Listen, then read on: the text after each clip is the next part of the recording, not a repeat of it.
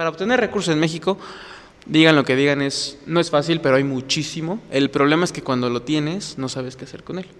Y viene la primera eh, inversión fuerte y te gastas todo. Otra vez. Híjole, a ver, eh, se acabó el podcast, yo ya me voy. Eh, te das cuenta de que siempre ponían al gordito. El gordito. ¿no? Siempre el portero. Cuando se armaban los equipos en la. Para la que red, abarcara más. porque yo la verdad Es que nunca fui bueno para Eh, eso. abarcas más de la portería, entonces Pero- es más pero- difícil que entre el ¿qué- gol. Toallas de mi casa, con toallas de para bañarse. Sí, sí, sí, sí. Ahí estábamos tres cuates y yo limpiando justo donde iban las líneas, secando el piso con toallas. Hiciste varias puestas en escena. Varias. Varias. ¿Cuáles? Jesucristo Superestrella. Jesucristo, superestrella. Yo he cometido puros, o sea, tomo puras decisiones malas. Desde que eres portero ya, te- ya, ya valiste, o sea, ya te, te, te pones la soga al cuello. La batería, ¿qué tan difícil era elegir guitarra? ¿no? No pesa, te la puedes llevar a todos Sí. lados, en la prepa eres el que liga. Este, y es, es una adrenalina de saltar, caer con el cuerpo y, y vuelas, ¿no? Al final de vuelas. ¿Y eres actor? A ver, llora. Llora. Eh, A ver, todos queremos ganar dinero. ¿no? Todos, todos queremos un taquito en la noche, todos queremos llegar a nuestra casa y abrir una cerveza y cuesta dinero. El problema es que abuses de que la gente tiene esa necesidad y los metas en, una, en un engaño. ¿Qué tal amigos? ¿Cómo están? Bienvenidos a un episodio más de Nómadas Buscando Respuestas. Mi nombre es Antonio Vázquez. Yo soy Héctor Casco y el día de hoy está con nosotros el director general de Universidad CEUNI Puebla, también un empresario, emprendedor eh, sumamente importante, a quien pues desde luego le damos la más cordial bienvenida a este podcast, a Nómadas Buscando Respuestas. Jorge Corro, bienvenido. Gracias, Inque. Héctor. Gracias, Toño. Justo, sí. Qué, qué bonita presentación. Eh, ustedes no lo saben, los que nos están viendo, pero mi oficina está a 30 metros. Sí. Todos los días los veo grabar y nunca me habían invitado, pero bueno. hoy, hoy se nos hizo y me da mucho gusto acompañarlos y ver qué, qué se nos ocurre y qué podemos ir, ir platicando y contando. Nos da mucho gusto que nos acompañes porque siempre tratamos nosotros de pues conocer un poco de la historia de personas que tienen influencia en su ámbito profesional y tú pues tienes una trayectoria importante, ¿no? Quiero que vayamos platicando además de que van a estar pasando aquí algunos videos de la inauguración que se tuvo apenas hace unos días de las canchas del nuevo plantel y que justamente tiene que ver con una de las empresas que tú fundaste, que es G-Combat. Es correcto, justo un proyecto de ya seis años de, trayectoria y, y una alianza con CEUNI, ¿no? Claramente logramos hacer esta vinculación entre la universidad, entre la empresa, pero una empresa que jamás tenía la idea de, de tener sus propias canchas, ¿no? Nosotros empezamos haciendo eventos de deporte alternativo, ¿no? A lo mejor ahí después podremos poner un par de, de videos. Empezamos con torneos de porteros, porque yo tenía un amigo que era, era portero igual que. Yo, yo, eh, muy bueno, me, me chingué la rodilla, pero muy bueno. este, y pensábamos, bueno, ¿qué hacemos? ¿Qué podemos hacer desde nuestra trinchera? Para armar un, un evento que tenga que ver con esto. Entonces sacamos eh, de nuestra experiencia una, es un entrenamiento de porteros, ahí podremos ver las, las imágenes, y es un portero contra otro. Entonces organizamos el primer torneo de porteros en Puebla. había visto ese- No, es, es, es poco, poco habitual. Bueno. ¿no? Fue el primero en Puebla, en, en México hay, hay muchos, en León, en Monterrey, pero en Puebla fuimos los primeros. Y la intención era pues traerle esta alegría a los, a los porteros de aquí. Obviamente, pues quien sabe de fútbol eh, entenderá que en un equipo hay 11 personas, pero un portero. Entonces era un nicho de mercado donde nosotros solitos nos pusimos la soga al cuello. Ujú. Solo puedes conseguir a uno de cada equipo. El primer año nos fue muy bien, fue una actividad como de hobby, o sea, realmente no pensamos que iba a ser un negocio, simplemente quisimos organizarlo. Nos fue tan bien que organizamos el siguiente, el siguiente, el siguiente, y bueno, hoy ya podemos hablar de que importamos guantes, ¿no? Nos podemos fabricar, eh, uniformes deportivos, eh, ya tenemos las instalaciones listas para hacer eventos, ya no tenemos que ir a rentar y que rompiste la antena de, de las canchas que estás rentando y que rompiste las redes y que no hay estacionamiento y bueno, todo un tema que ahora cuando ya es tuyo lo cuidas más, pero además tienes más libertades de hacerlo Sí. eh, de la mejor forma. ¿no? G-Combat empezó como torneos de deporte alternativo, después seguimos avanzando con fútbol tenis, En la inauguración tuvimos el foot pong, que es una, Mm, es una idea por ahí. Por cierto, por ahí, el señor mundial Héctor, aquí. casi. Llegamos a la semi. Casi, Llegamos campeón. a la semis con el buen Hasta la bro Joshua. Cristiano la Ronaldo para felicitarte. Sí, sí. Exactamente, no, así es. Y, y- y fíjate, en ese sentido yo te quería preguntar, eh, remontarme un poquito, o sea, antes, al inicio, ¿no? De, de cuándo inició el gusto por el tema deportivo, ¿no? Eh, Y en específico por el tema de ser portero. O sea, ¿en, en qué momento tú descubriste que eras bueno siendo ¿En portero? qué momento Porque, la riegas, no? No, o sea, porque a ver, si, si, si platicamos del tema de los porteros, eh, o sea, bueno, antes cuando jugábamos nosotros, eh, te das cuenta de que siempre ponían al gordito. Al gordito. ¿No? Sí. Siempre el 100%. portero. Cuando se armaban los equipos en la. Para la que red, abarcara más. Porque yo la verdad es que nunca fui bueno para Eh, abarcas más de la portería, entonces Pero, es más pero, difícil que entre el ¿qué, gol. qué onda ahí? O sea, ¿fuiste gordito? ¿Qué onda? ¿Qué, qué pasó? Fíjate, yo, yo fui contención mucho tiempo, jugaba de contención, eh, y un día me... Seguramente faltó el portero del, del equipo. Dije, yo me pongo, yo sin miedo al éxito, ¿no? Este, y es, es una adrenalina de saltar, caer con el cuerpo y, y vuelas, ¿no? Al final de vuelas.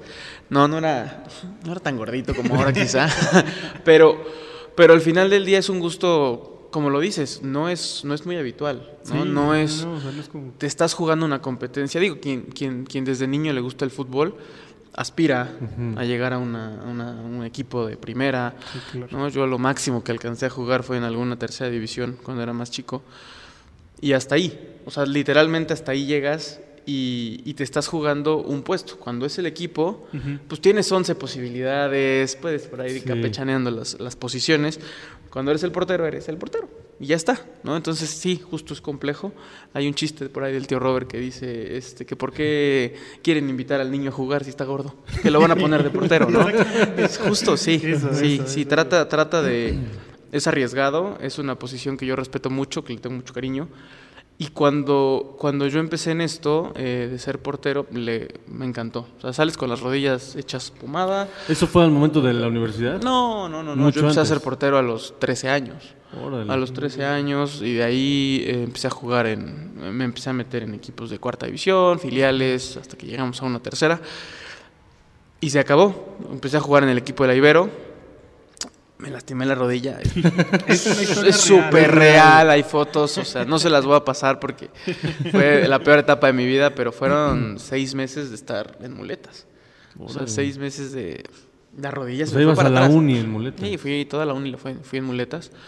Este, y, y desde ahí pues ya no regresas, no regresas igual, digo, sigo jugando en las noches, los fines de semana.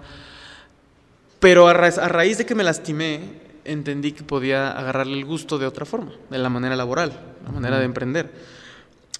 Y cuando haces dinero a partir de algo que te gusta y que tienes la injerencia de, de decidir qué es lo que se va a hacer en tu evento, porque es tu evento, y de cuántos porteros quieres, y de cuál es la dinámica, y cuál es el logotipo. Yo creé el logotipo, yo empecé haciendo los diseños, yo empecé a hacer los videos. O sea, todavía eh, en, las últimos, en los últimos años yo edito los TikToks, yo edito las fotos, ¿no? Ahorita tenemos un equipo más grande que nos ayuda, pero tienes esa libertad de, de- de decidir. Eh, hay, un, hay un libro que se llama La negación de la muerte y dice que el miedo a morir es, eh, se traslada en tratar de trascender. Entonces, cuando intentas trascender, nos ha pasado y les ha pasado a la gente que nos escucha, es a lo mejor tus papás te, te trasladan, nunca pudo ser bailarina de ballet tu mamá, Ujú. te lo traslada a ti. Tu papá nunca pudo ser futbolista, te traslada el sueño frustrado.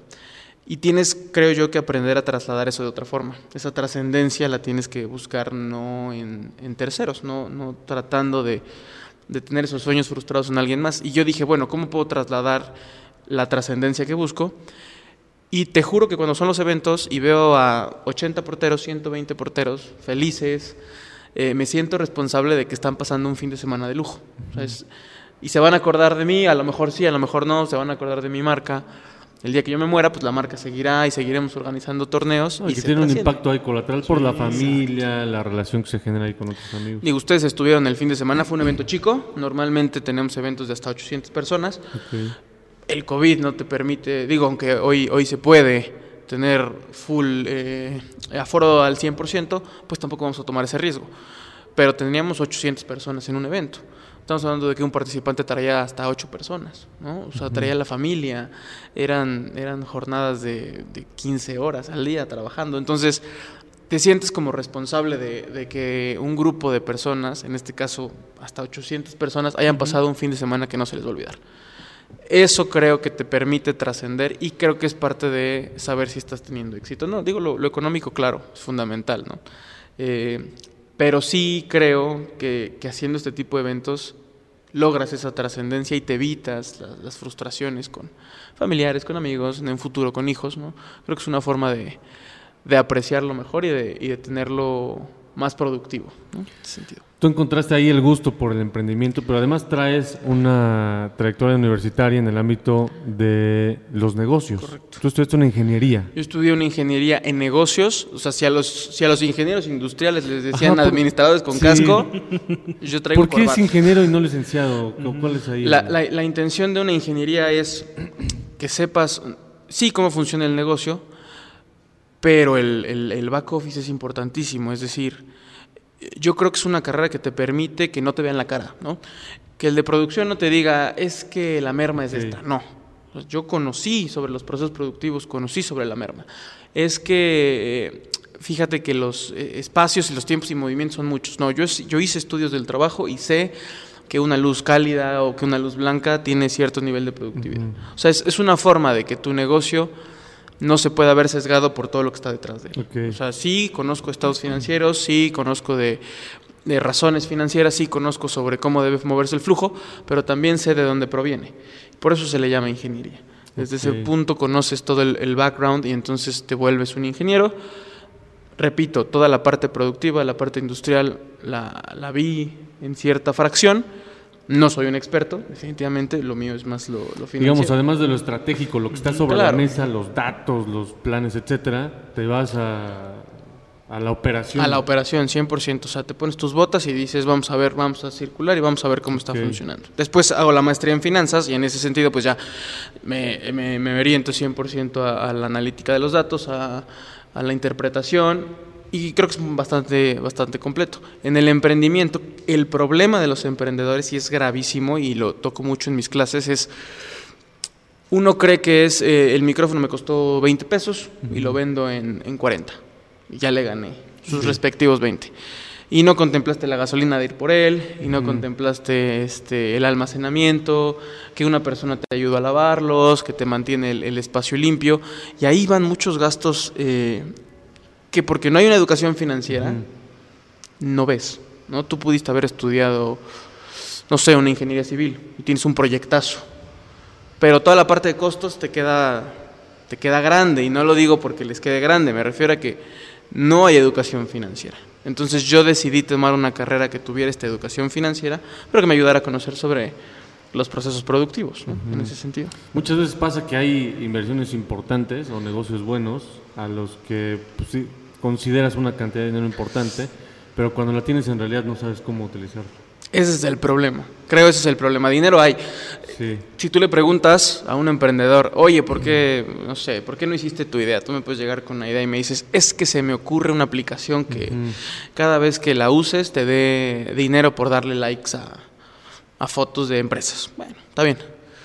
Pero ¿por qué no la hiciste? Es que no tenía dinero. Esa es la excusa más triste que hay en México, porque dinero hay un chorro. O sea, de, para obtener recursos en México, digan lo que digan, es, no es fácil, pero hay muchísimo. El problema es que cuando lo tienes, no sabes qué hacer con él. Y viene la primera eh, inversión fuerte y te gastas todo. Y se te olvidaron todos los eh, gastos indirectos uh -huh. y se te fue todo y ya no supiste qué hacer. Ese es el problema de México. Pero todos ponemos la excusa de es que no hay dinero. Dinero hay muchísimo, hay crowdfunding, eh, puedes hacer préstamos, puedes endeudarte, o sea, dinero hay. La cosa es que cuando lo tienes no sabes qué hacer con él y entonces sí sientes feo de que debes dinero y que los intereses y que quedaste mal con tu cuate porque él te prestó. Es, es un tema, repito, no hay educación financiera en ningún área.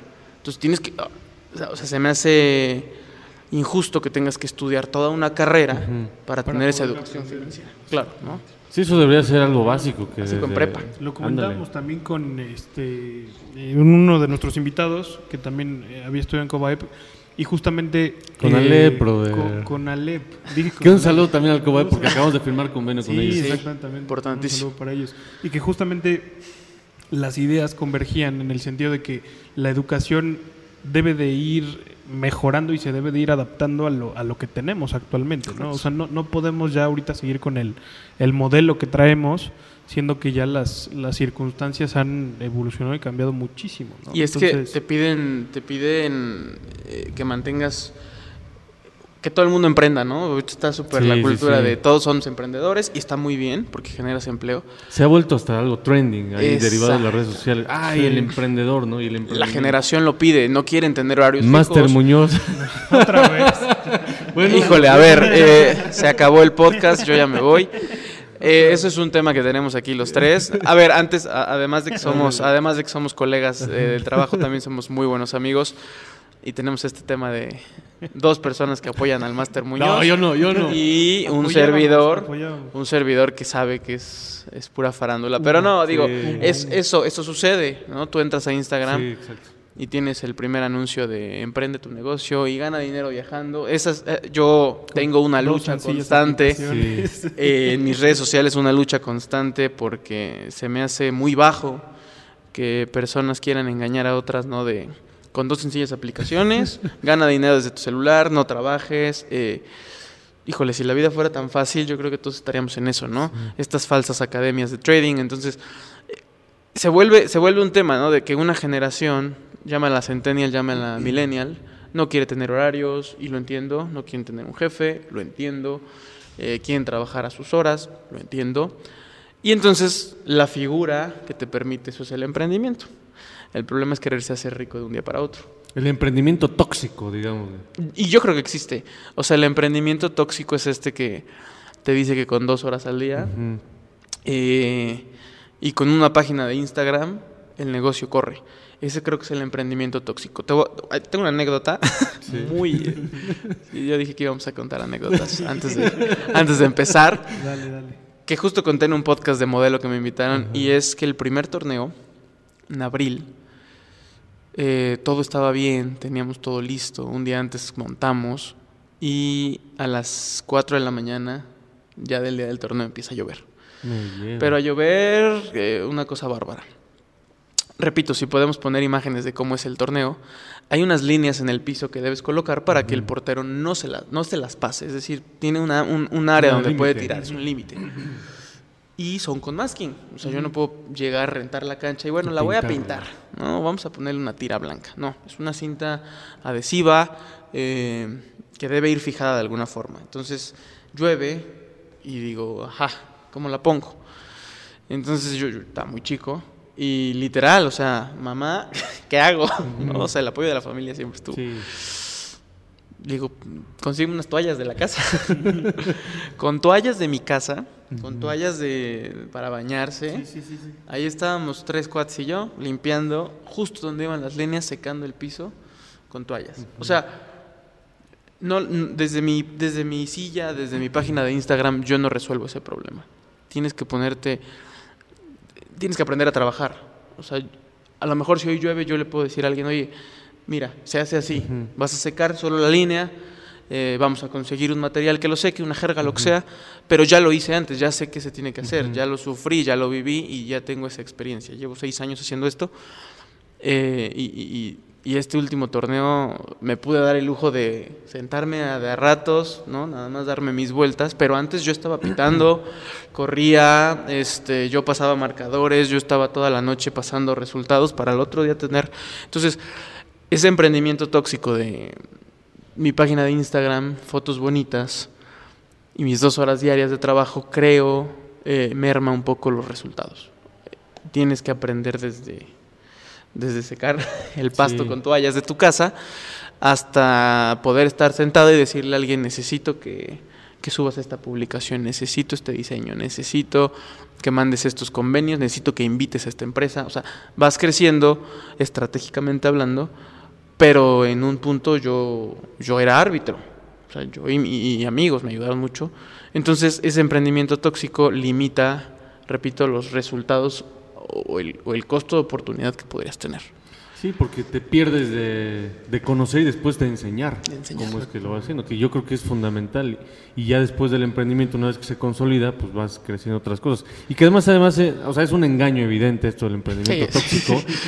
Y, y- pero hay, hay momentos en donde tú te enfrentas con una persona que le está entrando a este juego Sí. del emprendimiento tóxico, que le dice, oye, es que eso es pura, no, o sea, entiende, esta es como la realidad Claro. y esto funciona de esta manera, y se enojan.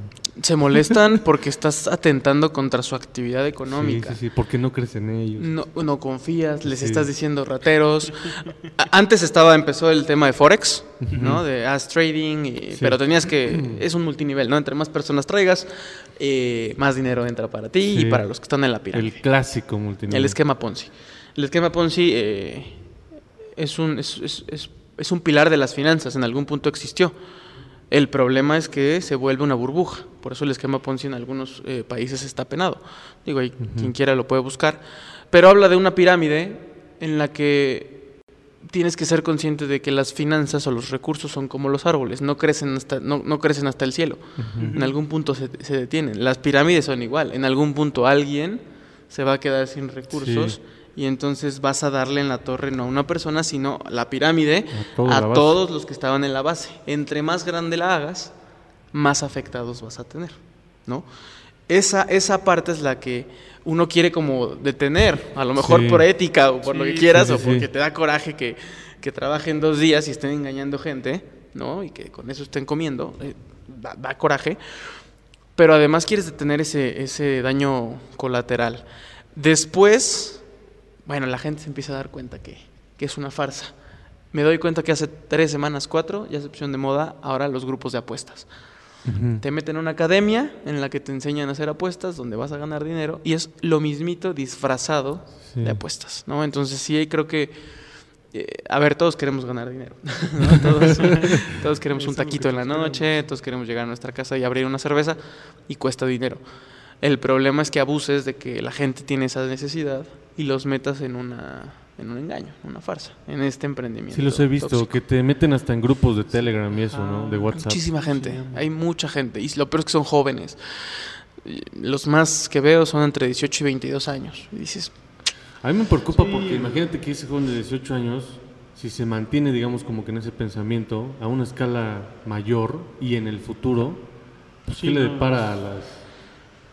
so- sonamos como señores Sí, criticando sí, A, las, a, las, a las nuevas generaciones. Sí, hombre, pero- Pero, eh, pero eh, este comentario lo escuchamos hace, hace 10 años, ¿no? Y es que las nuevas- señores. Los señores. ¿no? Es que estas Es que yo generaciones. soy un alma vieja, todo el mundo me lo dice. Pero ahora entiendes lo que te estaban diciendo, ¿no? sí, sí, sí. Ahora entiendes eh, qué productividad, qué le puedes aportar. Perdón, pero un esquema multinivel en el- una academia en la que te enseñan a hacer absolutamente nada no es productivo, no aporta. ¿no? Una cosa es una academia que te enseña inglés y que el inglés lo puedes usar a una academia que te enseña a usar una aplicación inventada por la academia, que no agrega valor, que no genera nada, que, que el día que tú salgas, porque te diste cuenta que no servía, no la vas a poder usar en Volkswagen, no la vas a poder usar en Audi, no la vas a poder usar en Herdes, en Bimbo. No te sirve, no te enseñaron nada, no te aportaron nada. Y todos en algún punto se dan cuenta de que es un engaño y se salen. Hay casos de, de chavos menores de edad que le roban dinero a sus papás y lo meten a los esquemas y pues ya, ¿no? Ahí queda el dinero. pierde, Es un engaño se y, y hay rupturas familiares y hay, hay- hay cosas ahí que, te digo, son, son jovencitos que pues lamentablemente entran en esto. Así es, pues la educación financiera es sumamente importante. Yo creo que convergemos muchísimo en, en ese pensamiento. Y pues al principio también del podcast comentabas que te gusta mucho involucrarte también en el tema de la edición, Sí. el tema de el Es tema que creativo, pero Eres multifacético. Sí, o sea, le entras a esto, le entra al varias otro. cosas. Yo, yo... Bueno, hasta pero- la actuación, que también quiero que nos es que, platiques esa es etapa, que ¿En serio? por favor. justo esa parte, esa parte es- es Ah, sí, sí, Sí. El, el hecho de lo que, de lo que he aprendido eh, por cursos, por clases, por carrera, por lo que sea, me ha ayudado a, a lo que hago. Eh, el hecho de... Yo tomé un diplomado en diseño gráfico, por ejemplo. Ok. Uno a lo mejor a cierta edad dice, ah, yo quiero estudiar diseño. Este, después escuchas memes y dices, no, pues igual y no. Pero, pero no. Eh, Creo que si alguien es emprendedor, tiene que saber de diseño gráfico. O sea, el hecho de que dependas de ti para generar tus promociones, tus fotos. Sí. Entonces estudié mi diplomado. Cuando empiezo con G-Combat, pues yo me estoy aventando todos los diseños. Empiezo a hacer las ediciones. Tengo un video precioso que tiene la canción de, de We Will Rock You. Yo lo hice. es- es- esa- seguro sale al inicio. Sí. Eh, yo lo hice. O sea, y yo cortaba videos y, eh, y me ayudó a, plan- a plasmar. A ver, siempre uno tiene una idea en la cabeza y se la puedes pedir a alguien. ¿no? Aquí tenemos un equipo creativo y yo les puedo decir, quiero un video que haga esto. Jamás se va a ver como yo lo imaginé. Sí, no, Jamás. Entonces el hecho de que tú puedas plasmar Nos tu ha idea- pasado, No, ¿eh? pasa. no se preocupe. Un saludo Muy agradecidos. No, pasa, o sea, Sí, pero sí, es un es, es algo que no puedes, por más que tú le digas, mira, es que es así, no se puede. O sea, tú tienes una idea en la cabeza y no te la vas a quitar. Y aunque hagan un diseño más bonito que el tuyo, porque lo tuyo era un caprichito, la idea no va a plasmar. Entonces, logro hacer esta parte y digo, ah, pues yo los hago y salen como a mí me gustan. Ahora me- que me dedico también a dar clases y toda esta parte del, del teatro, eh, no sabes cómo me ayudó. Hice, hice teatro uy, como 10 años de mi vida o más, quizás, quizás hasta 12 años. Sí, es un Sí, es un rato. Uy, pero te ayuda a... ¿Y llorabas en vivo? Yo, si tú me... Es la pregunta que siempre te hacen. Sí, ¿Eres sí. actor? Sí. A Llora. ver, llora. pero, ¿Y eres actor? a ver, llora. Llora. Es la pregunta, o sea, hay dos frases en el mundo del teatro. ¿Qué te tatuarías? Es- No se pueden contar chistes locales en un podcast donde no hay contexto. ¿Qué te tatuarías? No. Sí, las dos frases que más te dicen en el teatro es, a ver, llora y la de no puedo, tengo ensayo. Oye, vamos a comer tacos, no puedo, tengo ensayo. ensayo. Entonces, hay, chum- hay chamarras y todo el rollo. El teatro me ayudó a, a darme a entender. Entendí que las clases son una interpretación. O sea, es una, es una puesta en escena. Sí. Por más que un maestro te diga, maestros, aquí hay muchísimos, por más que un maestro te diga, es que todo lo que yo les estoy enseñando me lo sé de memoria, todos en algún punto retomamos el librito, regresamos, damos una estudiada, una repasada, y es lo mismo que una actuación. Es lo mismo que leer un libreto y convencer a una audiencia de que lo que estás diciendo es real. Lo mismo pasa con los alumnos. Yo puedo decir una mentira y los puedo convencer de que ese conocimiento que les doy es real. Y entonces me ayudó mucho a dar clases. Eh, yo hacía muchos, siempre quería hacer personajes serios. Por una u otra razón me tocaron los, los chistosos. Entonces, pero entendí que a través de la risa también tienes la atención de la Sí. gente, ¿no? No soy el, o sea, Y retención de memoria. también. Justo, es que te acuerdas. O sea, si te dio risa, representa algo para ti, significativo, y entonces te lo guardas. Y es que ayer estábamos viendo con Héctor unos TikToks de un chavo que, que enseña historia con albures y con, y con, y con chistes y, y habla como chilango y me acordé de todo. O sea, yo todo lo tengo grabado y, y tengo ahora un nuevo conocimiento lo viste, pero yo lo vi en la primaria, en la secundaria, y no puedo creer que un chamaquito de TikTok me lo enseñó y se me grabó. Entonces, a través de la risa, logras este impacto. Yo no soy el director más serio, y los alumnos, ustedes lo saben, y todo el mundo lo sabe. O sea, y yo lo digo, tengo chistes muy malos Sí. en mis clases, y esos chistes son los que me ayudan a mantener armonía. Eh, obviamente no pasamos en las faltas de respeto, ¿no? Una cosa es que seas eh, gracioso y otra que permitas que, que te... No, no, a ver, somos iguales, pero me refiero a... A que se rebase. que se digamos, rebase este- el nivel del profesor. Que se malinterprete. Claro, ¿no? Sí, que, te- que ahora sea un tema de, Sí, que lleguen de cuates. ¿Qué hubo, profe? Que sí. ahorita está bien complejo el tema también. Es un tema delicado, es un tema eh, que tienes que tratar con mucho respeto, pero hay formas de ganarse el respeto y creo que no es ante la intimidación. O sea, no es ante soy. eh, mi nombre es Jorge Corro y el día de hoy, este, pues, quien no le guste se puede salir de mi clase. Yo soy así, yo trabajo así. No, todos los días es cómo lo sintieron, cómo les fue eh, y esta parte de la risa permite permite esta retención. Entonces sí, la actuación vamos a esto, ¿no? La actuación, el diseño, después la carrera que estudié, después la maestría que estudié, me han ayudado a que lo que hago hoy se me haga fácil, porque se me hace muy fácil. O sea, organizar un torneo de porteros para mí hoy es la cosa más sencilla del mundo. Me lo aviento rapidísimo, lo resuelvo. Antes me tardaba cinco meses, en este último me tardé dos semanas. O sea, vas haciendo en una, vas- estás en una curva de aprendizaje que se ha ido, eh, que se ha ido formando a lo largo de los años. O sea, que la persona de diseño te diga, es que esto no se puede, le digo, claro que se puede. O sea, yo lo hacía, claro que se puede, ¿no? Ojo, sí se puede. Un saludo para el equipo creativo, claro que se puede, ¿no? Entonces, eh, es aprender a hacer las cosas tú, no puedes enseñar si nunca lo has hecho, ¿no? Hablábamos apenas con los chicos de, dimos una, una conferencia para una universidad, y es que decíamos, bueno, es que alguien, alguien no te puede enseñar negocios internacionales Sí, si nunca no ha hecho hecho negocios internacionales. Te pueden dar toda la teoría y te pueden dar las leyes y te pueden hablar de aduanas, pero si nunca han hecho, O no han viajado, o no han experimentado. O sea, Exacto. Es difícil. O sea, que, y ese es el tema, que a lo mejor hoy en día son es mucha teoría, pero nunca han, nunca han ejercido, nunca han hecho nada y pasa en, pasa en el emprendimiento. Yo no le puedo decir a la gente que está a mi cargo cómo hacer las cosas si nunca las hice. Ya un emprendimiento, ya que se convierte en una empresa, deja de ser un emprendimiento. Ojo con eso. O sea, sí, empezó como un emprendimiento, pero tienes que darle el tratamiento de empresa.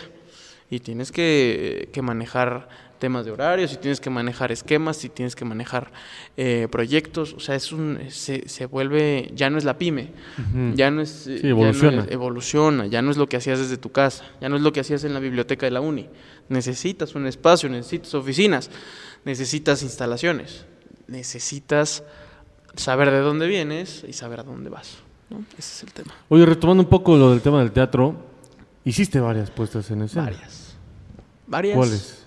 Jesucristo Superestrella. Jesucristo superestrella, el ¿Es en violinista. serio? en el- claro. Sí, ¿Real? pues sí, Ah, Yo sí hice mi tarea. Jesucristo superestrella, el Rey León, Los Miserables. Hoy ¿Y no qué me puedo personajes levantar. eras? Rey León, empecé como Scar. Timón. Ah, porque como era chistosito. Después hice a Simba, porque había bajado de peso. Eh, en Hoy no me puedo levantar, mi sueño siempre había sido ser Colate, un personaje que, a ver, no es ninguna ningún sueño frustrado, pero era el drogadicto de la de la de la escena, de la obra, es el drogadicto y me encantaba su personaje porque yo quería hacer drama, ¿no? Hago la audición. Me dicen, sí, muy bonito. Eh, oiga, no vino el del Chacas. Imagínate, desde el nombre ya sabes más o menos qué hacía, ¿no? Alguien quiere audicionar y mi grave error, yo. Me salió muy bien, pero muy bien. O sea, desde que desde hacer una voz, o sea, un tema, un tema interesante, lo hago, me dicen es que te queda perfecto. Y ahí es donde, donde vinculé esta parte de la risa. Aunque yo no era un personaje, a ver, era el... Hay cuatro personajes principales, yo era el quinto, en Ujú. el orden de la, de la importancia. Y los aplausos iban para el que los hizo reír toda la obra. Sí. Ese es el tema, ¿no? Entonces sí, no me puedo levantar, por más que yo quería ser el otro, fui el Chacas. Y era un baterista, y yo era baterista, yo sabía tocar la batería, entonces Sí, también. todo Sí, ese es tema. Sí, ¿Cuándo aprendiste a tocar la batería? empecé a tocar la batería a los siete años. Órale, a ¿por los qué? siete ¿Por qué te años. nació? ¿Te acuerdas? Es que yo he cometido puros, o sea, tomo puras decisiones malas. Desde que eres portero ya, ya, ya Ujú. valiste, o sea, ya te, te, te pones la soga al cuello. La batería, ¿qué tan difícil era elegir guitarra? ¿No? No pesa, te la puedes llevar a todos Sí. lados, en la prepa eres el que liga. No que la batería... En la fiesta sacas la en guitarra. la fiesta sacas la guitarra y cantas lamento boliviano. Entonces, cuando elijo batería, digo, ta madre, ¿y esta cómo me la llevo, no? O sea, Ándale, ¿cómo la empecé, empecé a hacer baterías en la escuela con latas. Y alguna vez en Navidad pedí, le pedí a los reyes y los reyes me trajeron una batería. Empecé a tomar clases. Después di clases de batería también. Ah, mira. Eh, pero tú le preguntas a mis papás si yo en el desayuno no tenía así como motricidad. O sea, pasaba por una servilleta y tiraba un chocomilk y tiraba los vasos. Pero en la batería, pregúntame, cinco cosas al mismo Bien tiempo. coordinado. Bien coordinado. Entonces, eh, sí, ya llevo muchos, muchos años tocando batería. Y de ahí, pues el personaje era baterista y medio chacalón. Entonces, pues bueno, yo no era chacalón, pero lo sabía fingir muy Oye, bien. ¿no te pasa que te conectas tanto con el personaje que se, se, te queda. Se te queda y pregúntale a Paco de Miguel. Ya es el personaje. Sí, ¿no? ya Él cuando ya hablas es con el él personaje, ya- ya, se ya nota es el- mucho. así como- digo, no nos va a escuchar, pero un saludo. pero sí, o sea, el, el- el- el- el tema de... Porque además no la presentas una vez, haces temporadas.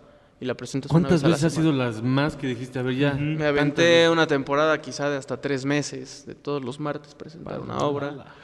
Eh, hicimos Broadways para el Teletón, o sea, mu- muchas cosas. Una, una, una compañía de teatro fuerte en Puebla, se llama En Escena. Y y hoy siguen, o sea, en, en, en pandemia hicieron obras eh, virtuales. No sé cómo le hacen para coordinar, porque tú ahorita en línea hablas y se escucha dos segundos después, no me imagino cantando, porque además era teatro musical. Ok. ¿no? O sea, tenías que cantar, bailar. ¿Sabes cantar también? Aprendí a cantar en, el teatro, aprendí a bailar. Eso también lo agradezco mucho, ¿no?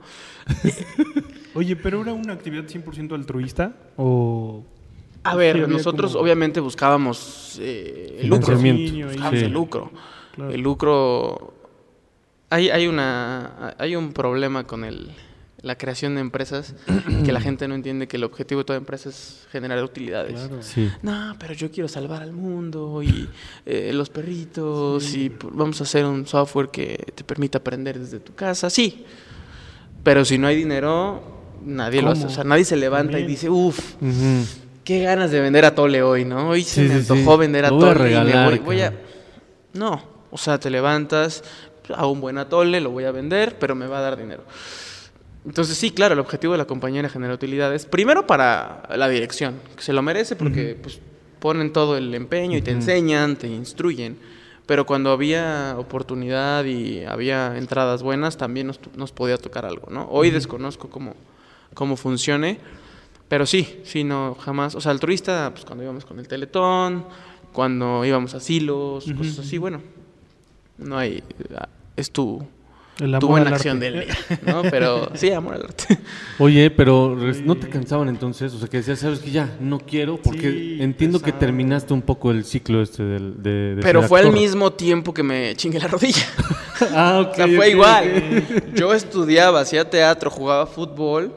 este, vino la rodilla. Y vino la rodilla. Y entonces me salí. Pero espérate, me salí y me dicen, es que hay que hacer un personaje que está, usa muletas. No. Y regresé. Y te quedaba el papel. regresé y dije, lo voy a hacer. Después, por X o Y razón, ya no lo hice. Pero, pero me salí al mismo tiempo. No te cansas, o sea, si tú me preguntas hoy, me han invitado varias veces, me dicen, no, yo no quieres volver a hacer. Y no te gustaría retomar. Me encantaría, pero tampoco tengo tiempo. O sea, y gracias, gracias a, a mucho trabajo, pues tenemos, tengo muchas actividades, ¿no? Estamos, G-Combat está ahorita floreciendo y necesita de mi atención. La universidad necesita, estamos inaugurando un plantel que tengo el gusto de dirigir y entonces también necesita de cierta atención. Eh, y cuando me dicen del teatro digo, sí, pero pues es que yo a qué hora ensayo, ¿no? Me sé todos los diálogos, o sea, si tú me preguntas de todas las que hice, me los sé todavía, pero las hice tantas veces que me los aprendí. Pero ya no, o sea, ya regresar, montar, y dices, eran, eran unas friegas, o sea, tú ves dos horas de obra, pero son tres horas antes de llegar, Sí, estar ahí, cuatro horas después de desmontar, porque no somos, no éramos la, la gran compañía que tenía un equipo de staff y que levantaban todo por ti, desconectaban bocinas, no, nosotros mismos eh, recogíamos, guardábamos y vámonos, ¿no? Era, era, era todavía muy operativa nuestra actividad, además de, la, de las puestas en escena. Tienes una gran creatividad que se nota con tu historia. Has estado, pues, actor, músico, cantante, el deporte, el, fútbol, deporte. portero. Y hoy llegas, a, digamos, a una etapa o en un momento de tu vida en donde el entorno se vuelve un poco más de oficina. Sí, maduro, maduro. Como que estás en ese, en ese proceso, pero también le imprimes creatividad a todo lo que haces dentro del... Mira, no me vuelvo loco en la oficina porque, porque Dios es grande. O sea, al final del día, sí, eh, tengo una oficina muy bonita y lo que tú quieras, pero también me gusta todavía salirme y revisar, ¿no? Revisar cómo va el plantel, cómo va la obra. Sí, maduró, o sea, estoy en un, est- en un estado de madurez eh, en el que mis actividades ya son más a lo mejor intelectuales, ¿no? Que operativas, pero no perderle la creatividad a eso, ¿no? O sea, ¿qué puedes hacer, ¿no? Y, y con ustedes lo hemos hecho, ¿no? ¿Qué podemos hacer ahora para cambiar el chip? Se vuelve una rutina, al final del día un cuatrimestre es una rutina, un semestre es una rutina, un, un ciclo escolar es una rutina, es haz horarios, semana de clases, semana de exámenes, otra vez clases, otra vez exámenes, calificaciones, Sí. Haz horarios y vuelves a empezar. Y en eso te, te puedes... No, no, no lo de volverte loco, pero puedes empezar a fallar. Porque se vuelve tan rutinario que empieces a omitir cosas, ya no te gusta, le Te pierdes da eso, ceguera de taller. te da la miopía de taller y entonces el hecho de, oye, ¿y si hacemos una plática de esto, ¿no? el hecho de que ustedes hagan el podcast, oye, ¿y si invitamos a alguien más, oye, y si este hacemos un evento, una carrera, ¿no? Eso, esa creatividad te ayuda a no volverte loco, a romper el ciclo de, de la rutina y a lo que les mencioné al principio, la trascendencia que puedes hacer con terceros. Nos dedicamos a la educación. Hay 4.000 alumnos en el sistema, 5.000. Y estos se van a ver afectados por cada decisión que tomemos. Si tú mantienes la rutina y no le damos ese... Hay una carrera, hay un concierto, va a haber un torneo, ¿no? el Interseunis que se nos canceló. Cuando había habido una idea así de grande, pues creo que eso nos ayuda a, a esta trascendencia eh, impresa en 5.000 personas. Órale. Está padrísimo, o sea, que seas multifacético, te, te felicitamos muchísimo por, por toda esa parte, toda la creatividad, todo el empeño que le pones. Y este, a todos nuestros invitados les preguntamos, les pedimos más bien un, un mensaje. Eh, les pedimos un mensaje para toda la comunidad que nos está escuchando, que desde luego son jóvenes como nosotros, ¿no? O como quisiéramos ser. Eso también es de señor, bro. Eso Eso también es- es de señor. Ya decir que somos jóvenes. sí somos. un mensaje en el sentido de que pues ellos busquen eh, pues también superarse a cada día no busquen crecer eh, y alimentarse pues de, de- de figuras no de mensajes que, que logren obviamente pues ayudar en su en su crecimiento personal y profesional qué les dirías Híjole, fíjate, siempre, siempre te van a decir como lo de atrévete, lógralo. No lo dejes. no El dejes de cliché. intentar. Siempre tú puedes, ¿no? Pero, pero creo que la vida es más cruda que eso.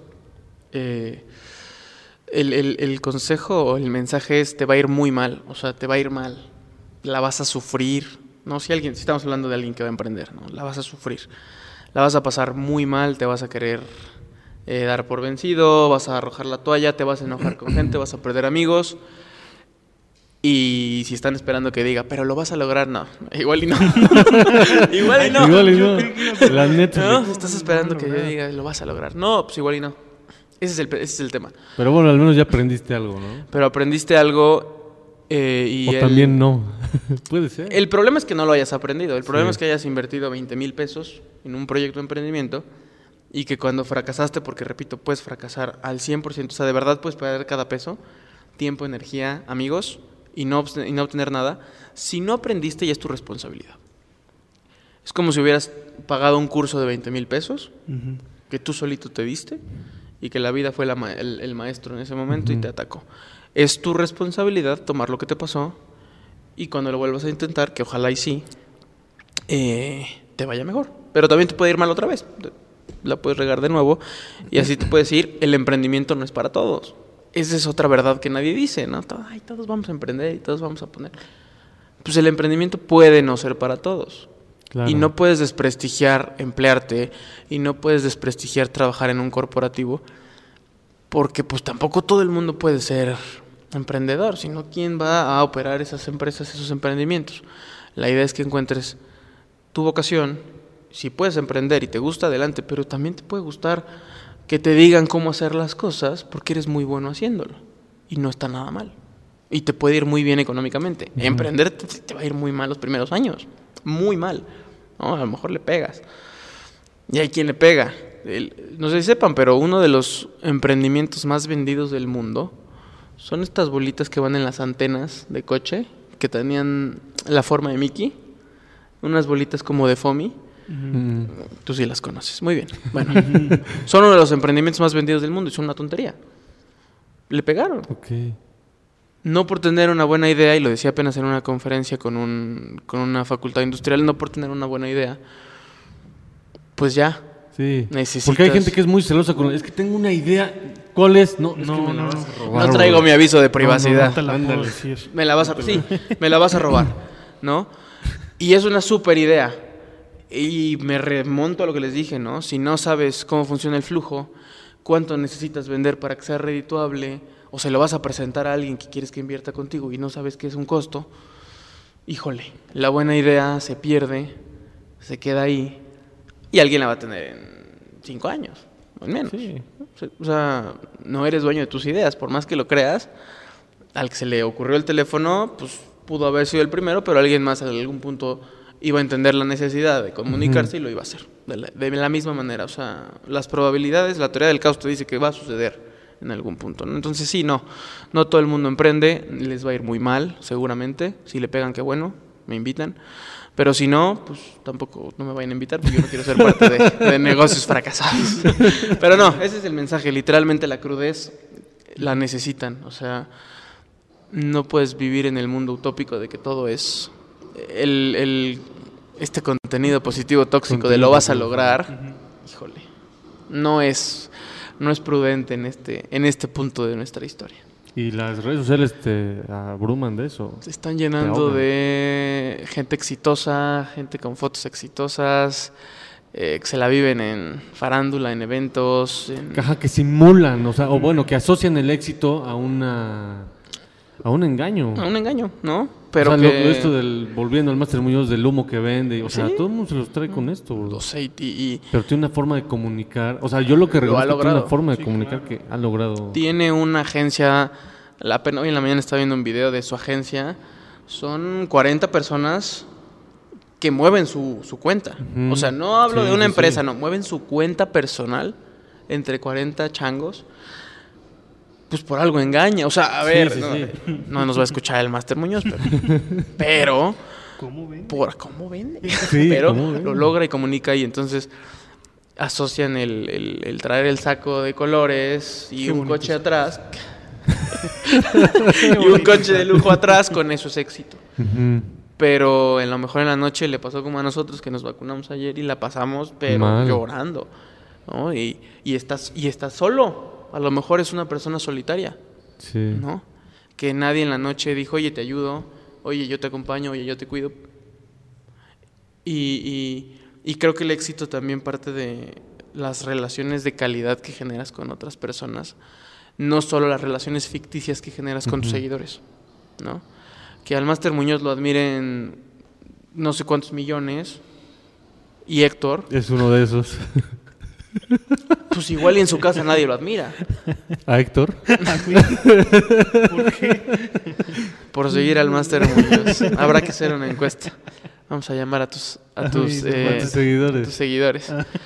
Sí, digo, igual en su casa nadie lo admira, ¿no? Entonces, bueno, ¿qué tan, qué tan exitoso eres? Lo dejamos de tarea. No sé, no sé, no sé qué opinan.